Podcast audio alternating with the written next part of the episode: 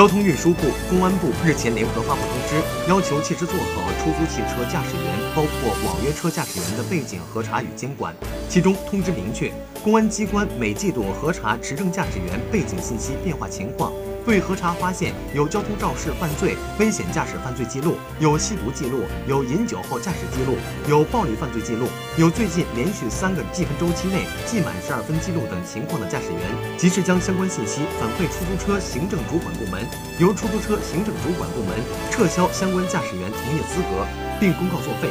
对相关交通违法责任事故信息记入企业驾驶员年度服务质量测评档案。